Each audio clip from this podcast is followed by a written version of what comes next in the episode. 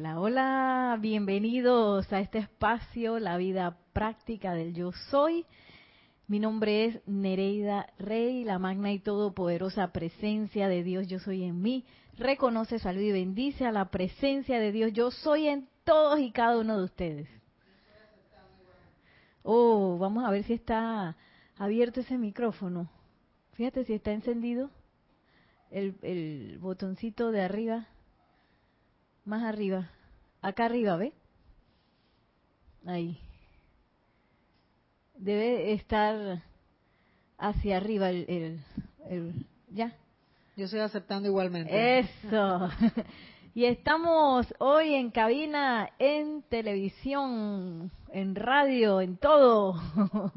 Eh, puede ser que tengan un poquito de problemas con YouTube. Ah, no, ya se arregló. Estamos en todos los canales. Y hoy tengo el privilegio, pues, de hacer la cabina, el chat y la cámara de este espacio, la vida práctica del yo soy, y también dar la clase. Así que me programé para poner otra cámara de modo que no le dé la espalda a los que están aquí. Así que voy a pasar a la siguiente cámara. Para que sepan, estamos usando este libro aprovechando que está aquí cerquita la cámara. Misterios develados del Maestro Ascendido, bueno, de Godfrey Ray King, pero con las enseñanzas que le descargó el Maestro Ascendido San Germain a Godfrey Ray King. Estamos en esta página 70 y 71. Por si acaso ustedes quieren buscarlo. Eh, siempre es bueno darle una leída adicional a, a estas clases porque en especial esta tiene muchos detalles de instrucción. Me, gusta, me gustaría saber, vamos a esperar que la señora Brenda se, se siente. Voy a cambiar de cámara por mientras. Aquí nos vamos a esta vista. Ay. ¿Por qué no lo hice rápido ya?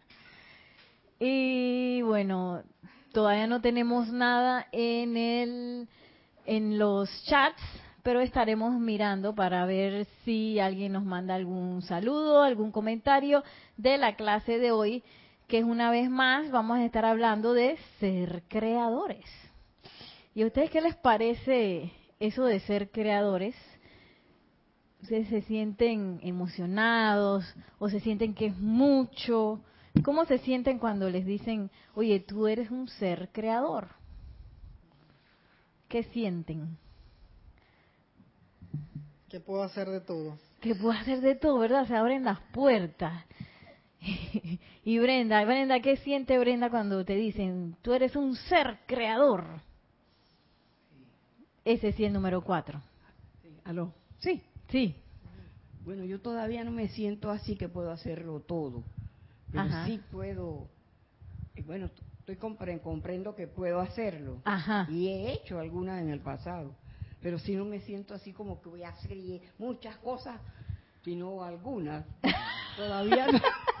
sí, sí. Sí, pero ese- sí, sí, sí he hecho en el pasado Sí. y tal vez en el presente también. Bueno, es que ese es un proceso, ¿no? Porque quizás nos han enseñado por mucho tiempo que somos como, estamos dependiendo de las circunstancias, estamos dependiendo de lo que el cuerpo físico se le ocurra manifestar en un momento dado, que estamos dependiendo de, la situación económica, del jefe, de la institución, de la familia, y, y hemos tenido pues la visión invertida durante tanto, tanto tiempo. Entonces, comenzar a, a volver la visión hacia adentro, en donde ahí está nuestro poder creativo, requiere de ponerse a hacerlo. No es algo que va a pasar así mágicamente, por el maestro ascendido San Germán nos dice aquí que eso es así, sino que hay que comprobarlo y en esa comprobación quizás algunas cosas van a salir bien, otras no van a salir tan bien, pero lo importante es irlo comprobando e irlo cada vez experimentando más para ir puliendo este proceso de creación y sobre todo para ir encarando nuestro propio potencial e irnos autoconvenciendo, porque aquí nadie nos va a convencer, autoconvenciendo de que no tenemos límite, porque nosotros, o bueno, yo voy a hablar de mí, porque no sé si ustedes están así, pero yo en mi caso, a veces hay paredes que yo ni siquiera me he dado cuenta que las he puesto ahí, y tengo un límite y no me había dado ni cuenta. Y precisamente es ese pasar a través de esos límites lo que nos va a hacer crecer y lo que nos va a llevar a poner en práctica la presencia yo soy, porque a veces si tenemos el, la vida así como un mar plato, así que no pasa nada, de repente no, no, no surge la oportunidad de tirar esas invocaciones o esos decretos así con todo el cuerpo emocional, puede ser. Eh, sí, porque a veces son las situaciones, los, las cosas que, que nos hacen crecer. Y hoy estaba viendo, ay, a mí me gusta mucho esa serie, no sé si ustedes la han visto, que es Anne de Green Gables. ¿No la han visto? ¡Ay! Han hecho varias versiones, yo las he visto todas. Desde chiquita, desde pequeña, a mí me gustaba esa serie de una niña que vive, es una huérfana que la adoptan unos señores en Canadá. Pero es una huérfana muy especial porque ella le gusta la literatura y le gusta escribir. Entonces es inventora, súper inventora, inventa cada locura, ¿no? Porque es una niña, está experimentando. Y en un momento dado llega una maestra al pueblo que es idéntica a ella. ¿Qué cosa? Yo dije, mira, el alumno atrae a su maestro, porque antes de eso el maestro era de esa gente que nada más siéntense ahí y no hacía mucha cosa, ¿no? Se la pasaba era regañando y haciéndolo sentir mal a los estudiantes. Eh, y entonces cuando en un momento dado la maestra le dice, sí, porque a veces las circunstancias difíciles son una bendición ella le dice eso a la niña. ¿Qué pasa después que el pueblo, como ella era así una maestra muy liberal, ella quería que sus niños experimentaran las cosas, hacer experimentos en clase, que ellos no se las pasaran sentados, sino que de repente se, se, se, se, se iban a experimentar, pues, en vez de hacer una clase de esas clases de que son como una charla. ella quería que sus estudiantes experimentaran. Por supuesto, el pueblo se puso contra ella, porque ustedes saben, a veces los pueblos de mente cerrada, y la iban a votar, la iban a despedir. Interesante que ella iba a renunciar, que renuncio, dice la, la maestra. Y, una, y la mamá de la niña de Anne le dice que, oiga, yo una vez escuché a una muchacha muy fuerte decir que los momentos difíciles son una gran, pueden ser una gran bendición. Y ella dice, ah, ok. Porque a veces uno puede tener la teoría, pero en el momento de la práctica, eh, a veces uno se le olvida esa maravillosa teoría que en los libros de los maestros ascendidos están así por doquier y que son en esos momentos digo, para nosotros también en los momentos de paz, pero también en los momentos difíciles de todos los niveles, es el momento también de, oye, voy a ver, a poner en práctica esto.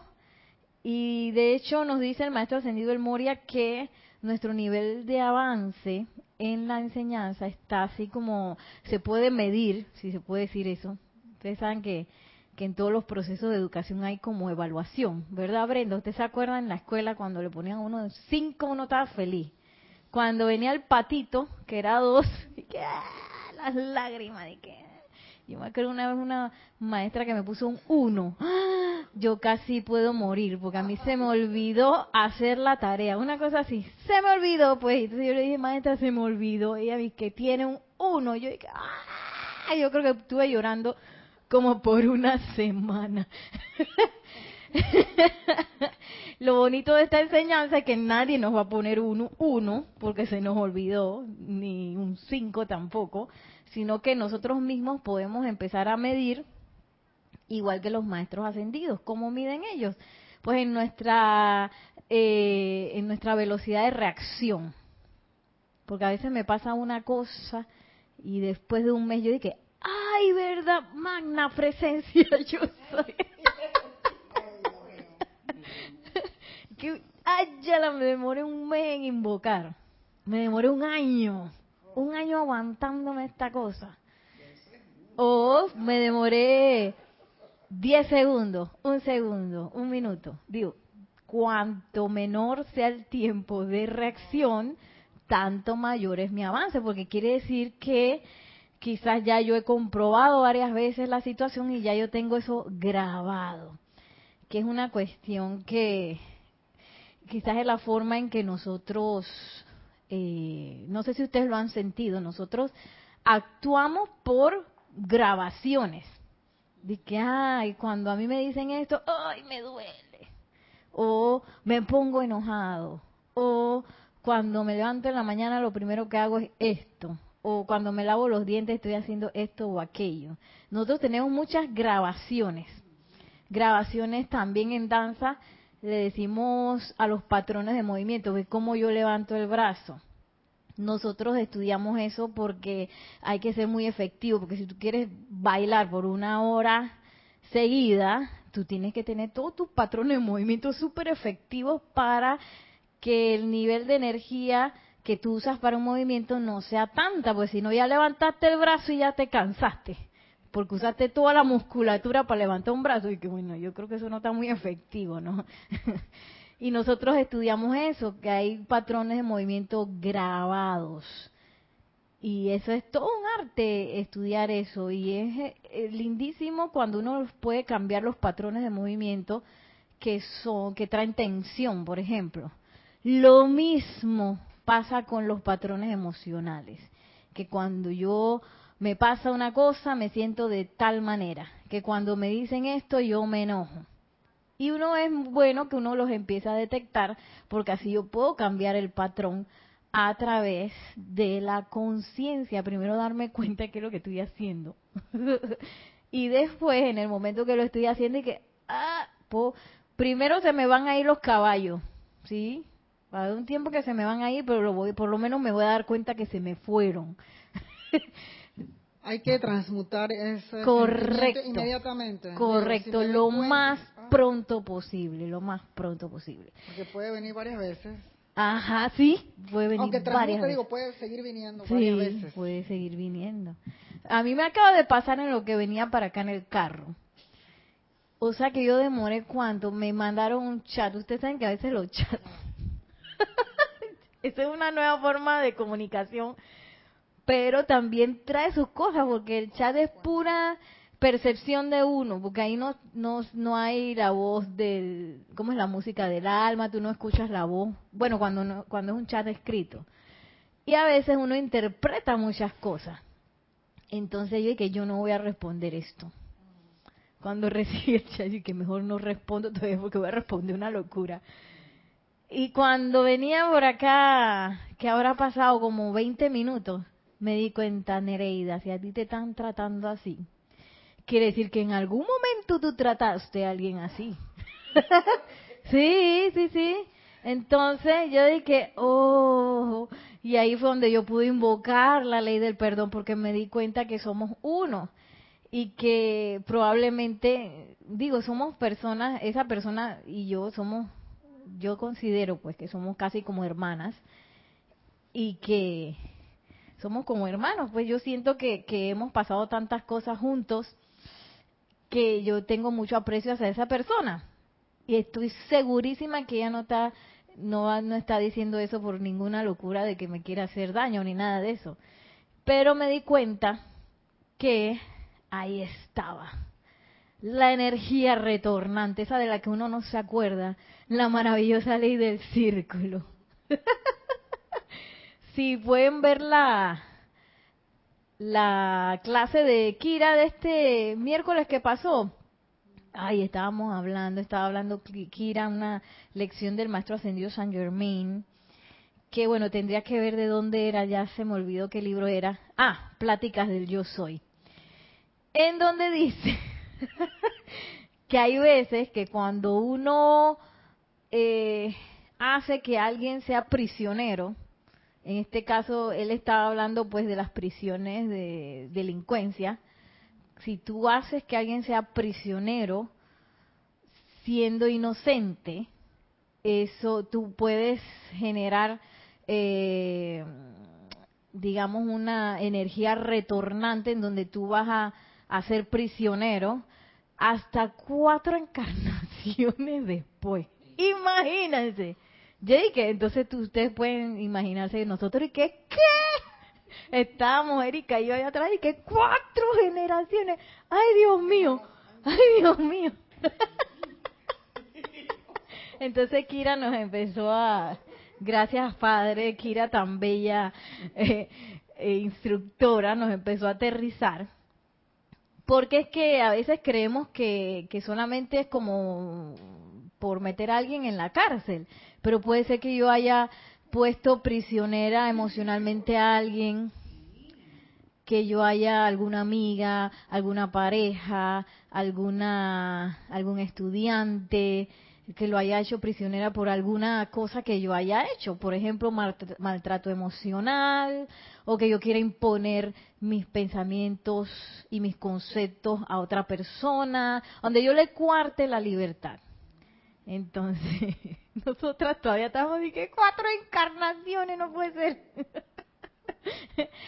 Sin embargo, es bueno darse cuenta de eso, porque a veces es que, ay, ya, y esta persona, ¿por qué me está tratando así?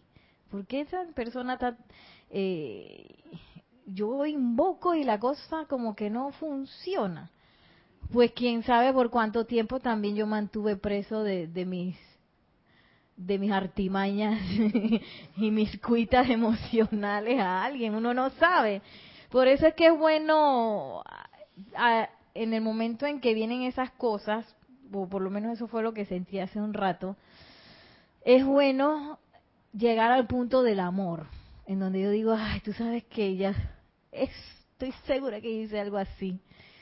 Y puedo ver entonces los ojos del amor ahí trabajando y puedo invocar esa ley del perdón con más sustancia a que si yo solamente lo hago mecánicamente y que la ley del perdón, yo soy la ley del perdón por mí mismo, por toda la humanidad, por todos los errores, no sé qué, pero de verdad lo estoy sintiendo, de verdad yo estoy sintiendo esa ley del perdón y cuando esa ley del perdón es hecha con amor, es algo mágico, la verdad, algo muy, muy mágico.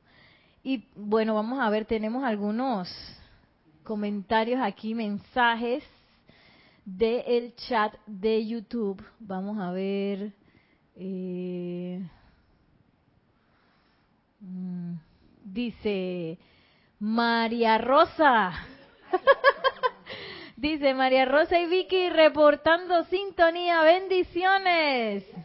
Bendiciones. Bendiciones. Y nos dice Angélica Bey ah, eh, de Chillán, Chile. Dice, bendiciones Nereida, escuchando tu clase. Soy Angélica de Chillán, Chile. Bendiciones. Luego nos dice Paola Farías. Hola, bendiciones desde Cancún. bendiciones. Paola, no me he olvidado de ti. Hoy traje un poco de información de la amada poderosa estrella y esas causas y núcleos que necesitamos disolver están aquí en el diario del Puente a la Libertad, el Moria volumen 2. Vamos a estar hablando un poco de eso. Eh, Angélica Bey nos dice, Nereida, según tú, ¿de qué depende reaccionar al poner la atención en la presencia cuando viene una sugestión tanto de adentro hacia afuera o viceversa. A ver, reaccionar, según tú, ¿qué depende? ¿De qué depende reaccionar? Ay, Angélica, si lo supiera ya te hubiera pasado todos los exámenes. Lastimosamente tenemos muchas grabaciones, entonces para mí hay cosas que yo me doy cuenta así súper rápido. Hay otras que, ay, ya yo me pregunto, y que Nereida, qué cabeza dura. Porque me, me, me, me demoro más en reaccionar. Lo que sí yo he podido ver es que en esas grabaciones de mi personalidad en mi caso, no sé cómo será en el caso de los demás, eh, tienen que ver con eso, todas esas grabaciones de la personalidad y a veces ese ego que uno no quiere dejar ir porque uno yo no sé qué es lo que se cree, tiene que ver con eso también, ya sea porque yo creo que hay realidades que son inamovibles, que esto tiene que ser así, así que yo no lo puedo perdonar. ¿Sí? O no me puedo perdonar a mí mismo, o no puedo, no puedo reaccionar porque yo estoy en mi conciencia, mi personalidad está segura que esto es así, punto, se acabó y ahí no hay forma de mover esa realidad.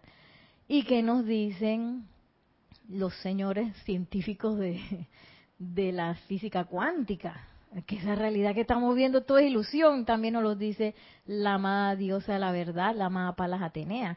Lo que pasa es que nosotros creemos en esto, Angélica, que esto es la verdad, tú sabes, porque yo lo puedo tocar. Y sucede que es ilusión. y que, ah, ¿cómo así? y, y las realidades que creemos inamovibles no son inamovibles, son producto de... ¿De qué son producto? ¿Qué dice la ley eterna de la vida? ¿Alguien me puede decir? Yo sé que, que Brenda se la sabe. Vaya, para que los amigos del, de la internet puedan escuchar. Tú eres lo que piensas y donde pones tu atención. En eso te convierte. Ajá, falta algo. Eh, más si te diste cuenta, ¿qué falta? Ajá. La atención. Atención. ¿Y, los qué? y lo que piensa y los sentimientos. Eso, lo que piensas y sientes, eso trae a la forma. Allí donde está tu atención, estás tú.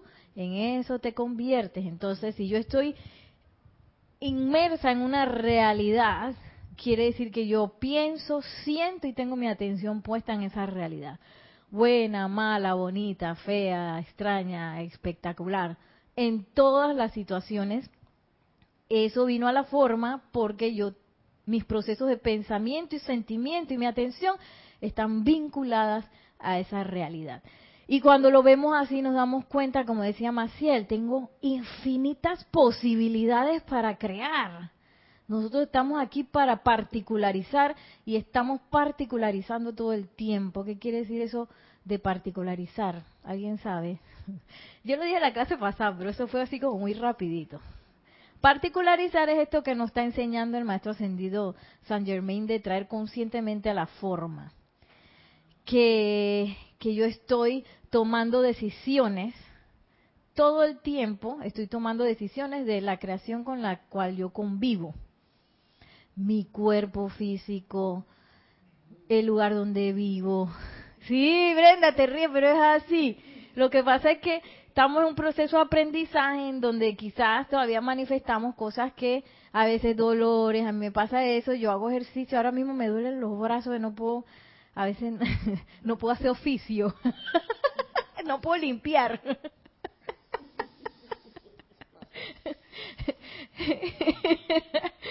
pues una excusa también, pero con lo que a mí me encanta, me encanta hacer oficios. Pero todas esas cosas, mi lugar de trabajo, el servicio que yo hago, eh, eh, mi, ¿cómo se diría eso? El templo donde voy, todo, todo, todo, todo tiene que ver con mi proceso creativo, que es mi proceso de particular, el, particularizar electrones. Porque habíamos dicho que ellos se mueven en onda cuando no hay un observador. Pero cuando hay un observador, ellos toman forma. Esa forma la decidimos nosotros como observadores, por los procesos de pensamiento, sentimiento y por medio de nuestra atención. Entonces, qué importante es comenzar a darnos cuenta de esos pensamientos y sentimientos hacia dónde están pululando, hacia la venganza, Puede ser que reciba un chat y que ojalá le pasara lo mismo que estoy sintiendo a la otra persona. Pues a veces pensamos así. O dice Brenda que yo no. Ok, Brenda, está bien, yo voy a decir, yo pienso así a veces. Pensamientos de venganza o pensamientos de, de, no sé, de falta de perdón, ¿sí? O, o, juicios, críticas todas esas cosas empiezan a, a, uno se da cuenta que mira, yo tengo todo eso, lo tengo, toda esa bolsa la tengo. Entonces, lo bueno de darse cuenta de eso es que yo puedo hacer algo, porque entonces puedo empezar a educar mis cuatro cuerpos, mi personalidad, alinear esos pensamientos y sentimientos hacia donde yo quiero ir, no hacia donde no quiero ir. Yo no quiero ir allá donde me siento mal, supuestamente, ¿no? Pero si yo mantengo mi atención ahí, para allá es donde voy. No, así es la ley. Entonces es bueno que nosotros comprobemos esa ley con ejercicios tan eh, maravillosos como este que nos da el maestro ascendido Saint Germain. No sé si se acuerdan cuál era el primer paso. ¿Se acuerdan cuál era el primer paso? Ajá. Tenemos un micrófono. La motivación. Ajá. Yo tomo mi decisión, mi determinación de traer algo a la forma, pero al momento en que yo tomo, estoy tomando esa decisión, también me hago un autoexamen en el cual yo voy a ver cuál es mi motivación, cuál es mi motivación para hacer eso. Y que es importante, eh, características importantes que debe tener o debería tener esa esa decisión que yo tomé de, traer a la forma, esa cosa que yo debo traer a la forma debe tener unas características muy especiales para que, dicen, que nos aconseja pues el maestro que deberían tener. ¿Alguien se acuerda cuáles son? Tienen que ver con...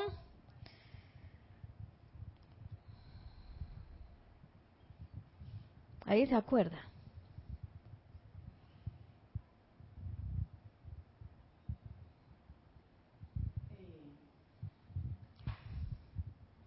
sea, eh, sería referente a... A ver, ¿será que yo no he encendido ese micrófono? Sí, no. Ay, Dios mío, ¿ese es el 2 o el 3? A ver, dele de nuevo para ver. El 4. Sí, el 4 está encendido. Dele para ver. ¿Aló? Ahora sí. Yo creo que lo apagó en antes, porque en antes sí se escuchaba. Sí, sí, digo que será lo referente a que lo que tú lo que tú piensas, lo deseas, de verdad deseas aquello, ¿no? Y que sea limpio, que no... Correcto, por ahí vamos. No perjudique a nadie. Ajá. Y el maestro nos dice que sea algo constructivo, honorable y que amerite mi tiempo y esfuerzo. o sea, algo ahí que tomarse algo en serio. Ay, perdón. Tomarme algo en serio. Entonces vamos a, a pasar ahora al segundo paso, que dice así, el segundo paso consiste en afirmar tu plan en palabras tan concisa y claramente como te sea posible. Escríbelo. Así estarás haciendo un récord de tu deseo en el mundo externo, visible y tangible. Y así como estábamos hablando de el primer paso a la digo de los tres pasos a la realización hay un camino que quizás me puedo topar con algunas algunos obstáculos.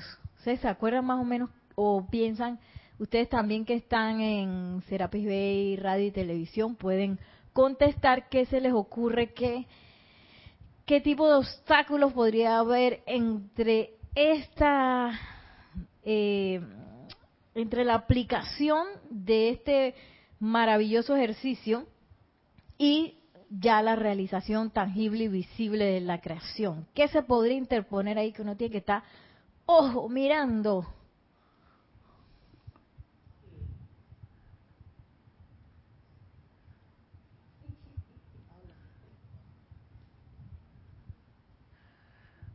Dígame, dígame, ¿qué se les ocurre? Que se interpone. Y supongo que será el, el ritmo, que no lleve el ritmo en la en la, en la petición. puede ser. ¿No? La constancia. que se me vaya el ritmo, la constancia. Una rítmica. El deseo. Que se me vaya el deseo por ahí. La voluntad. La voluntad.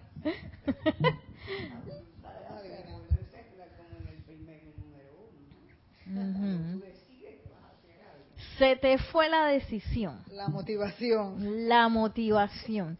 Yo he visto eso muchas veces porque sí, y en varios ámbitos que una persona dice, "Sí, voy a hacerlo, estoy entusiasmada."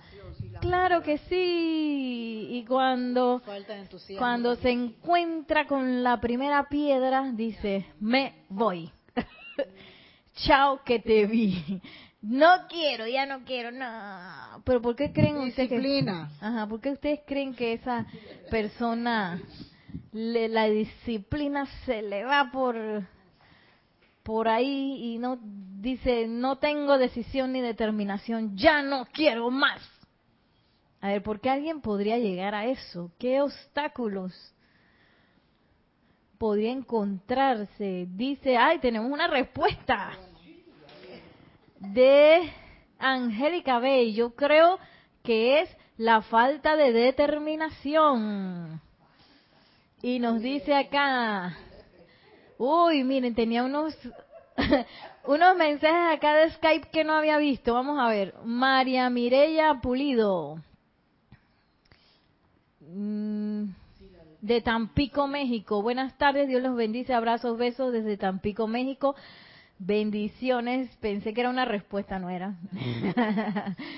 y tenemos otro, perdón, otro saludo de Deyanira López Brito. Muy buenas tardes, Nereida, mil bendiciones. Déjenme ver, es de, ella es de, que no se ve aquí. Creo que dice Tabasco, México. Eh, Deyanira, me avisa si me equivoqué. Creo que, que me escribes desde Tabasco, México. Mil bendiciones a ti también, de Yanira. Entonces, nos dice también María Rosa, tiene una respuesta, dice la personalidad. Y Paola Farías nos dice... María Rosa hace falta. dice Paola, la duda.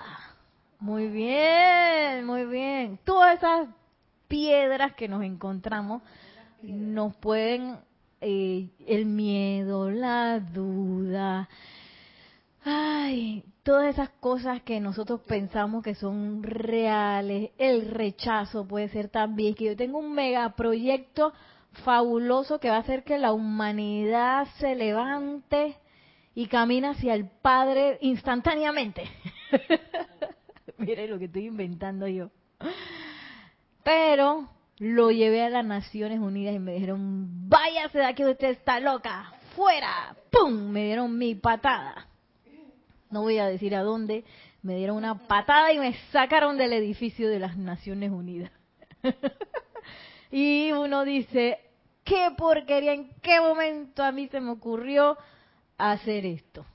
Por decir algo, el rechazo también puede ser así, muy duro para las personas. Pero si tú regresas al núcleo de por qué tú estás haciendo esto, por eso es que es el autoexamen del principio. ¿Cuál es mi motivación? Motivación, mi motor, lo que me está impulsando a hacer esto. Si esa motivación viene en la presencia yo soy, y ahí no hay forma. No hay forma de que a mí me quiten la motivación. Si la motivación está sentada en la personalidad, como dice María Rosa, porque yo quiero ganarme unos centavitos más, porque no sé qué otra idea de la personalidad. Tú sabes, yo quiero que la gente hable bien de mí y quiero demostrarle a mi papá y a mi mamá que soy una buena hija y que estén orgullosos. Todas esas son cosas de la personalidad. Y que ellos no pasan la barrera de los obstáculos, se desquebrajan rapidito. Por eso es que si yo tengo una motivación enclenque, lo más probable es que no llegue a la culminación. eh, qué interesante cómo el maestro nos hace ver eso antes de ponerme a hacer el ejercicio y que, oye, asegúrate de que esto es honorable, es constructivo y que merece tu esfuerzo y tu tiempo, toda tu inversión la merece. Porque si la merece, se lo voy a dar todo. Y nadie me va a convencer de lo contrario porque porque dicen que eso no es posible. Todas las cosas nuevas son así. Ustedes pueden ver cualquier película de, de, inventores o de gente que, que estaban un paso más allá del, del pensamiento de la masa, todos tuvieron que atravesar, así como, como en Under Green Gables, la maestra, que era una maestra muy avanzada para el pueblito ese, ella tuvo que atravesar su dificultad. Igual, cada, ustedes pueden ver la historia de Walt Disney, nadie le hacía caso, él llegó un momento que estaba en la quiebra.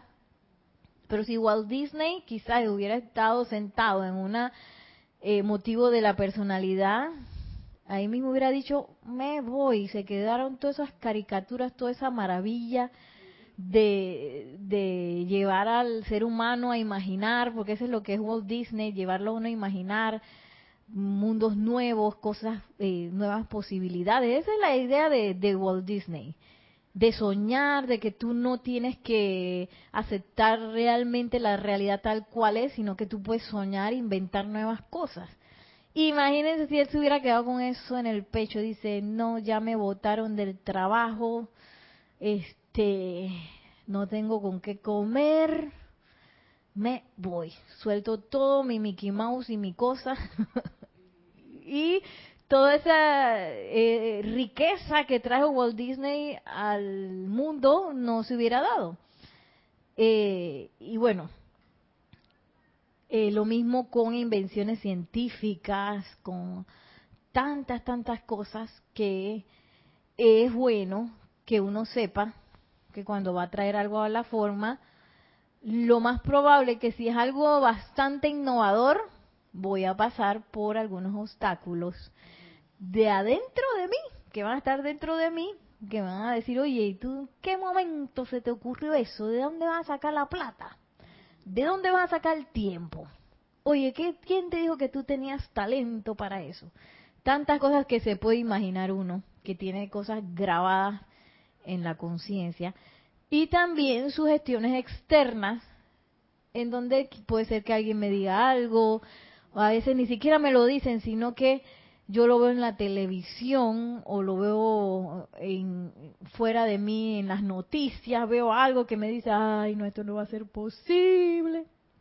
Entonces, por eso, qué bueno es tener una fuerte motivación anclada en, en ese sentimiento de determinación, de decisión de la presencia yo soy, para que sea a prueba de todo. Ustedes han visto ese programa y que a prueba de todo. ¿Lo han visto? Miren, dice Angélica, yo creo que es la falta de determinación, ya lo dijo, digo, ya lo leí. Laura González, muchas bendiciones, Nereide, para todos desde Guatemala.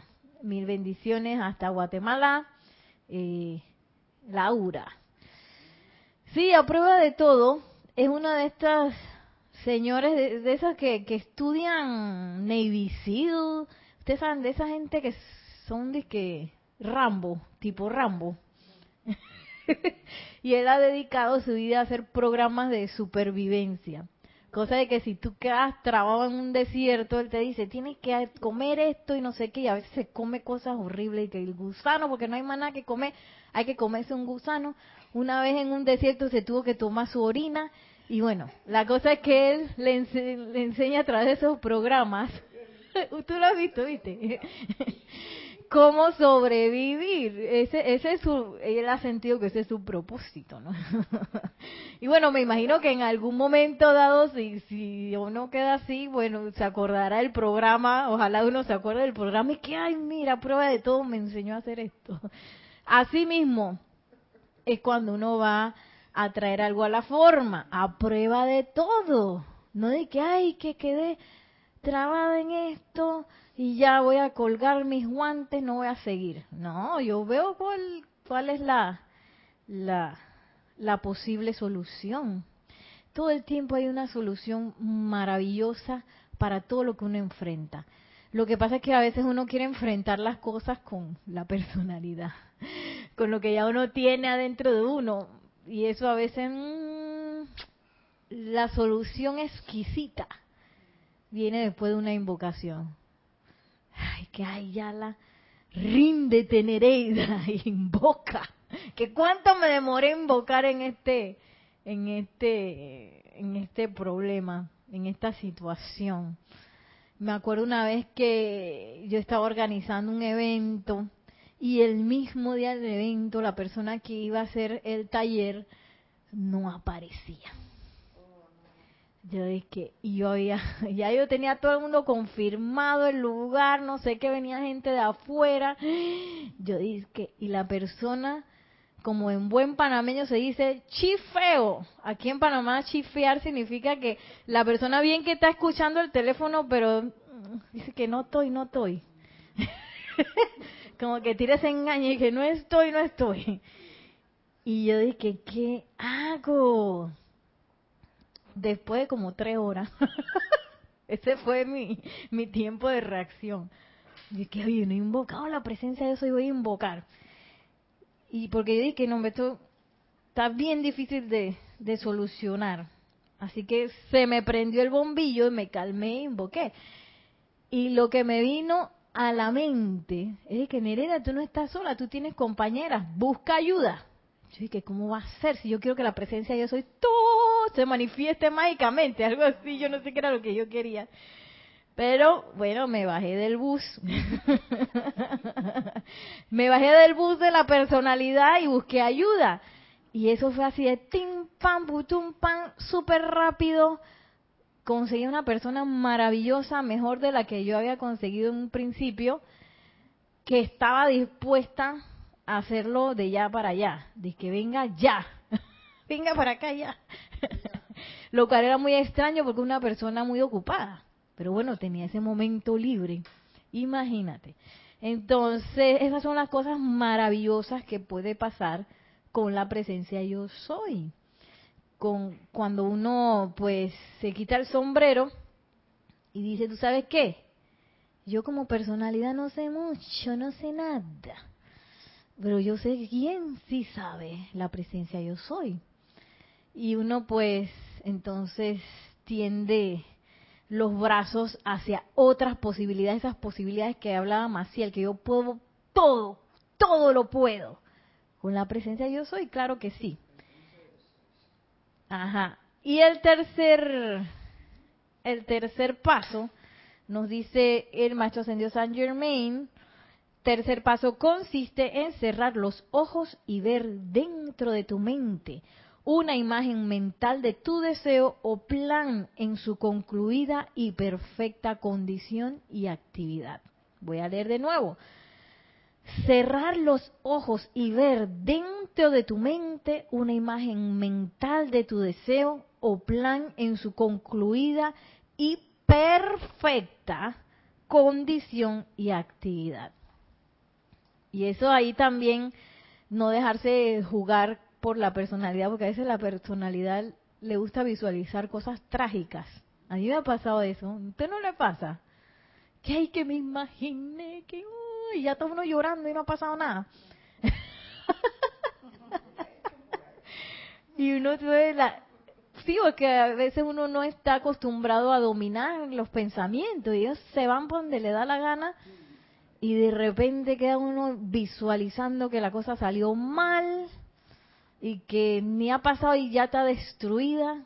Sí, entonces hay que salvaguardar la, eh, la creación que uno quiere traer a la forma de esos juegos de, de la mente. Y sostener, dice, cerrar los ojos y sostener una imagen mental de tu deseo y plan en su concluida y perfecta condición y actividad. Ya lo veo andando. Y, y esta es la manifestación de la ley, porque cuando yo lo empiezo a ver en mi mente, lo empiezo a sentir. Y ya solamente tiene que ¡puf! salir a la forma. Ya tengo toda la ley ahí, lo que piensas y sientes, eso trae a la forma. Y me encanta este ejercicio porque este ejercicio me enseña a alinear lo que pienso con lo que siento y dónde está mi atención. De modo que yo pueda detectar las posibles piedras del camino y, le doy un espadazo a esos así yo lo bonito de eso es que uno puede darle espadazos a varias de esas eh, varias de esos obstáculos porque a veces son núcleos que, que yo he eh, generado en mi en mi ser en mi mundo núcleos que están dando vueltas y que Nerida, ¿tú quién te crees? Y está trayendo, me está haciendo traer a la forma cosas, eh, quizás de manera inconsciente, cosas que yo no quiero. Entonces, por eso es tan importante poder ver esas causas y núcleos. Vamos a ver, tenemos otros comentarios aquí en la cabina.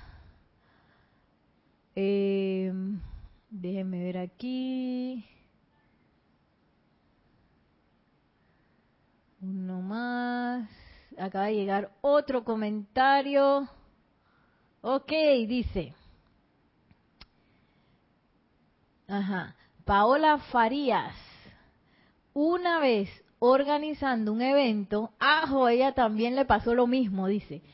Me pasó lo mismo, una chica se había comprometido a conseguir un proveedor para un montaje de concierto. El mero día ella no apareció y la plaza donde se montarían estaba vacía. Yo casi lloraba.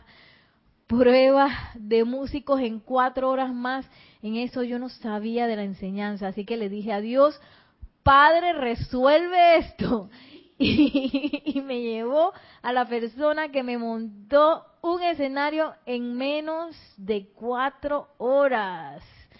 Sí, esas son las cosas maravillosas que pasan en el mundo de la presencia. Yo soy en las posibilidades divinas, no en las posibilidades humanas. Y nos dice Angélica Bey, convencer a la personalidad que podemos modelar la energía con el pensamiento y sentimiento de manera correcta es parte de nuestra práctica a la maestría sobre la energía. Muy bien, Angélica. Yo diría que más que convencer hay que reprogramarla, porque nosotros trabajamos mucho con programaciones y ahora mismo la programación está así como tilt estoy, la tengo mal programada en muchas cosas y empezarse a dar cuenta dónde tengo mal ese programa. A ver, pensamiento, eh, sentimiento, entonces imagínense la creación de eso. ¿Qué es lo que traje a la forma? Por eso es tan elocuente ver la, la realidad de uno. Tomar nota, mira, ay, yo en qué momento me metí en esta situación, ¿por qué? No tanto así como antes, que ¿por qué? Sino que ¿por qué? Voy a, magna presencia, yo soy, muéstrame, enséñame qué es lo que está pasando aquí. Para entonces reprogramar esa personalidad para que cada vez eh, sea ese cristal que está llamada a ser, de modo que solamente manifieste eh, a la presencia de Dios. Yo soy como un cristal, ¿no? De que, que se pone que, pero ¿por qué? ¿Por qué tengo que agarrar para la derecha? A mí me parece que no. Este, la, y la presencia de Dios es que toma al lado derecho y la, y la personalidad es que, pero ¿por qué? Yo quiero saber por qué. Sí, a mí, a mí no me parece. ¿eh? Yo creo que mejor me voy para la izquierda. Y entonces cuando te vas para la izquierda, te encuentras con este tranque y la, y la presencia Dios dice que bueno, yo le avisé. Por decir una eh, cosa que parece muy tonta del día a día, pero a veces estamos así retacados. Entonces, la personalidad lo único que necesita hacer es obedecer. Eso es lo que necesita hacer la personalidad. Y miren, eh, hablando un poco de las piedras del camino, a ver, tenemos un poquito de tiempo todavía. Eh, no sé cómo ustedes visualizan eh, a una causa y núcleo porque hemos hablado de que causas y núcleos que hay que purificar. Por ejemplo, las cosas que causan que yo manifieste ciertas apariencias discordantes. Estamos hablando de causas y núcleos discordantes. ¿Cómo ustedes se los imaginan que se ven? ¿Cómo, cómo piensan que se ven?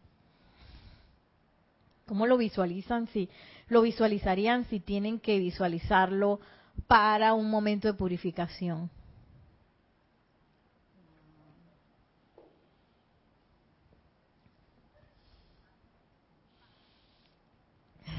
También me pueden contestar por chat.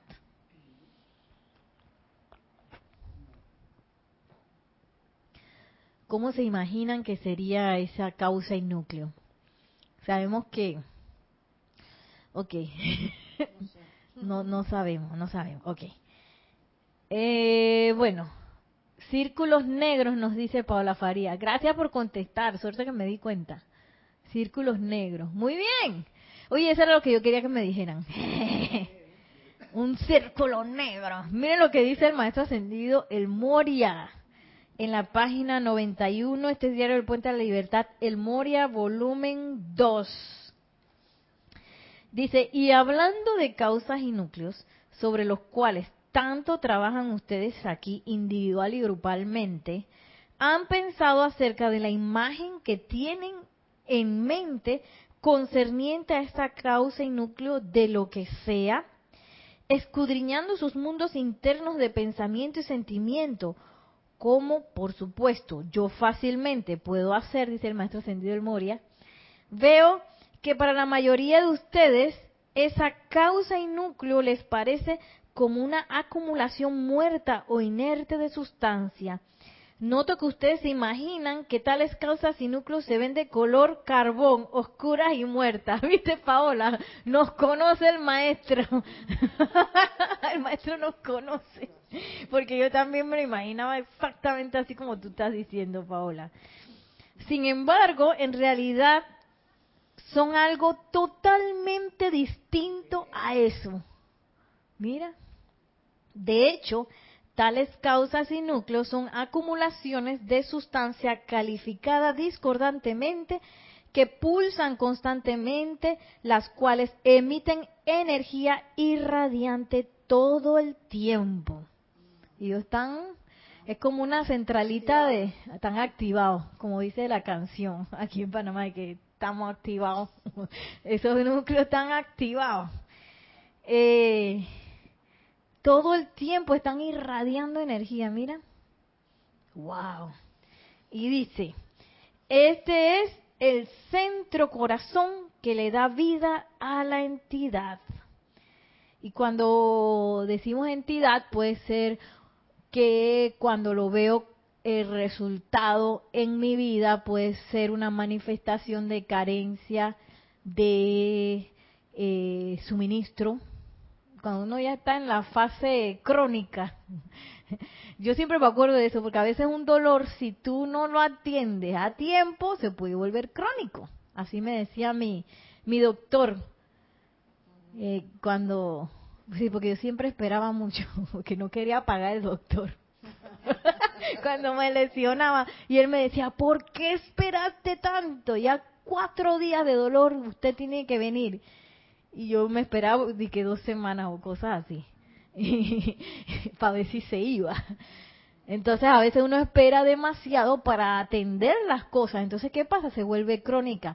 Estas causas y núcleos son pensamientos y sentimientos discordantes, crónicos, que yo pensaba y sentido, pensado y sentido, pensado y sentido. Entonces, de tanto pensar y sentir, ellos empiezan, esos electrones empiezan a formar este centro irradiante, donde van a manifestar esas cosas que, bueno, es que a nadie le gusta, lo que pasa es que uno a veces se acostumbra. Las carencias, las limitaciones, la apariencia de enfermedad, los doblamas, los cansancios, eh, eh, hasta las ideas de, de que de que yo tengo que vivir en un lugar donde me traten mal, puede ser. Ahí hay una causa así, pienso y siento, irradiando esa realidad. Entonces dice el maestro ascendido del Moria, este es el centro corazón que le da vida a la entidad. Cuando digo sustancia irradiante, no dije energía radiante. Hay una gran diferencia, seamos específicos. Lo que quise decir es que la causa y núcleo de cualquier condición sobre la cual están ustedes decretando es algo viviente y moviente, cual un remolino de energía con energía discordante que sale de allí. O sea que es energía que se está moviendo, como un remolino, un poquito, yo creo que Vicky nos dijo, torbellino gris. y no es gris, Vicky, es brillante. Dice, cuando invocan a la madre, aquí está, oye, nuestra madre, gracias Padre lo bueno de la señora Astrea es que ella se especializó en ayudarnos a agarrar ese poco de núcleo y deshacernos de eso rápido. Entonces a veces se nos olvida que tenemos la asistencia de la poderosa Astrea o a veces la invocamos y cuando ella dice, no, no, maestra, no era para tanto, yo, yo quiero tener mi núcleo aquí un ratito más. Ese que va a decir la señora Astrea, la señora Astrea es una, ella es una reina, una princesa, una diosa. Ella no me va a agarrar por los caídos y que cállate, te voy a quitar ese núcleo de todas maneras.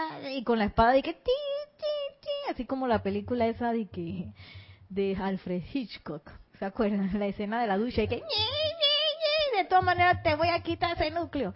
No, la poderosa estrella solo va a entrar si tú estás dispuesto a soltarlo con amabilidad, amor y como un proceso voluntario. Todo eso. Así que cuando yo invoco a la poderosa estrella, tengo que estar lo más relajado posible y feliz. Oye, visualizando cómo voy a quedar sin el torbellino. ya estoy diciendo torbellino, como dice Vicky. Sin que, eh, sin esa, sin esa, ese núcleo irradiante dentro de mí. Eh, señora Brenda, ¿se está escuchando? es que usted está pisando el micrófono y se escucha el... Porque es que lo tengo abierto eh, para no estar prendiéndolo y apagando. Gracias, no se asuste, no se asuste. Eh, nos dice, ajá, ¿cuál remolino de energía con energía discordante que sale de allí? Cuando invocan a la maestrea que cierre su círculo cósmico y espada de llama azul de mil soles desde el gran sol central alrededor de tales causas y núcleos y luego le caiga encima, ¿qué pasa? Pues que por conducto de la gran asistencia de la amada Astrea se detiene el movimiento del centro arremolinante dentro de esa causa, cesa la radiación de la energía calificada destructivamente y afloja el poder cohesivo que mantenía juntos esos electrones para conformar un foco de zozobra. O sea que la poderosa estrella llega y cuando envuelve el núcleo con su poderoso círculo, eh, todo ese movimiento que a mí me tardó quién sabe cuánto tiempo hacer, por algún alguna mala programación de pensamiento, sentimiento y atención, cesa, imagínense. Porque detener eso, ustedes han, han visto cuando una rueda bien pesada consigue el momentum, ya tú no tienes que seguirle dando vueltas, sino que ella sigue sola. Bueno, como estos son núcleos irradiantes, ellos tienen energía y ellos siguen solitos y, crecen. Con toda esa alimentación que yo le doy de nutrición, igual que a un perrito, ¿cómo los alimento? ¿Cómo los alimento? Ustedes saben cómo los alimento. Les doy todo mi amor. ¿Cómo los alimento? Así como a Zuliamar. ¿Y cuál es la comida de las causas y núcleos?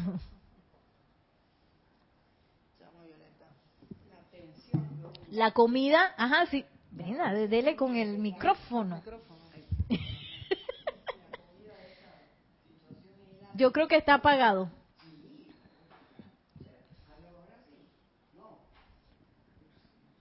Empuje el cable para ver. Eh, debe estar el, el botón debe estar hacia arriba, hacia el micrófono. Ajá, ahí está. Ahora sí. Ajá. Sí, es la atención que uno le pone a esa situación. La atención en una comida Sí, la comida. para ese núcleo, así se pone gordito. sí, y mis procesos de pensamiento y sentimiento, esa es la comida de ellos. Entonces dice, se ríe Brenda. Dice que la amada, dice el maestro ascendido Moria que la amada poderosa estrella nos ayuda. Toda esa comida que le di que se volvió en un tigre gigante. Hay un decreto de Astrea. Sí, sí, hay varios. Entonces, todo ese movimiento cesa. Y bueno, ya para que no nos quedemos guindados, vamos a leerlo hasta el final. Eh, cesa la radiación de la energía calificada destructivamente y afloja el poder cohesivo que mantenía juntos esos electrones para conformar un foco de zozobra. Cuando dicho poder cohesivo deja ir, esos electrones inmediatamente se levantan y regresan al sol de su fuente para ser purificados por el fuego violeta y ser repolarizados por el amor divino, de manera que puedan volver a ser utilizados de nuevo para realizar algún plan divino. Estaremos muy agradecidos cuando ustedes puedan, de hecho, ver lo que tiene lugar al hacer el llamado. Entonces, como sabemos que el maestro ascendido San Germain nos ha dicho la importancia de poder visualizar, por eso es que el maestro ascendido en Moria nos dice, oye, esto es así, así que ahora nosotros tenemos una pieza más para saber cómo yo puedo a esos decretos de purificación de la poderosa estrella eh, visualizarlos de manera correcta. Y como nos decía eh, Maciel, aquí hay eh, decretos de, eh, de purificación de la amada poderosa estrella. Hay uno que es directito hacia cerrar el círculo cósmico y espada de llama azul, que está aquí en el volumen 1, está entre los decretos de, si no me equivoco, de rayo blanco o azul. Déjenme ver, ya aquí está. Página 202 del ceremonial, volumen 1. Sí, ceremonial, el 11.25, aniquilando la creación humana. Sí, la próxima clase iniciamos con la visualización de esto porque ya nos hemos quedado, estamos pasados de tiempo. Pero ya saben, ceremonial volumen 1, página 202, aniquilando la creación humana. Y aquí está clarito que yo estoy invocando pues el círculo eh, de círculo cósmico y espada de llama azul desde la poderosa estrella diosa de la pureza bendita sea, esa es una de las diosas que la gente no le gusta invocar, porque qué pureza. Ah, eh, di, bueno, dicen los maestros que a veces a, ella y a la amada Palas atenía a la gente y que no, hombre, no, no, hombre, no, no, no quiero saber tanta verdad. O así pureza, no para tanto pureza. Pero gracias Padre que ahora ya nosotros estamos en otra onda y sabemos que ellas nos pueden catapultar rapidísimo hacia otros estados de conciencia en donde podemos acelerar nuestro proceso de purificación para que entonces los procesos de creación no tengan tantas piedras en el camino, por lo menos no las que uno mismo tiene adentro, ¿no? Ese, esas tantas sugestiones que uno puede tener y de cosas inconscientes que uno tiene a veces. Bueno, así nos vamos a despedir el día de hoy que la magna y todopoderosa, voy a cambiar de cámara, perdón. Que la magna y todopoderosa presencia de Dios, yo soy, los bendiga. Que el amado Maestro Ascendido San Germain y el amado Maestro Ascendido del Moria nos acompañen en todos estos procesos de purificación, de modo que nuestros seres inmundos sean unos centros expansivos de la pureza y la verdad del yo soy y que así este planeta ascienda a la luz victoriosa tan pronto como sea posible. Muchísimas gracias y hasta la próxima.